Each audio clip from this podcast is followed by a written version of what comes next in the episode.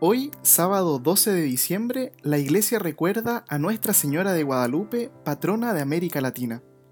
Un 9 de diciembre, el indio Juan Diego se dirigía a la misa cuando al pie del cerro Tepeyac, en México, vio una nube blanca y resplandeciente, y oyó que lo llamaban por su nombre.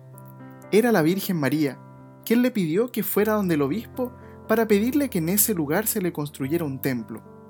El obispo no le creyó, por lo que Juan Diego regresó a su pueblo y volvió a encontrarse con la Virgen. Ella le pidió que fuera nuevamente donde el obispo.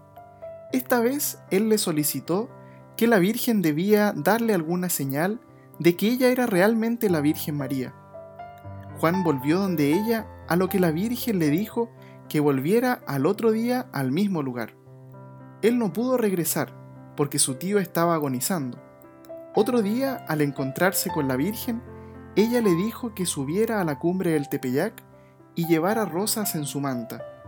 Ante el obispo, Juan Diego desplegó su manta, cayeron las rosas al suelo y en ella estaba pintada la que hoy conocemos como la imagen de la Virgen de Guadalupe.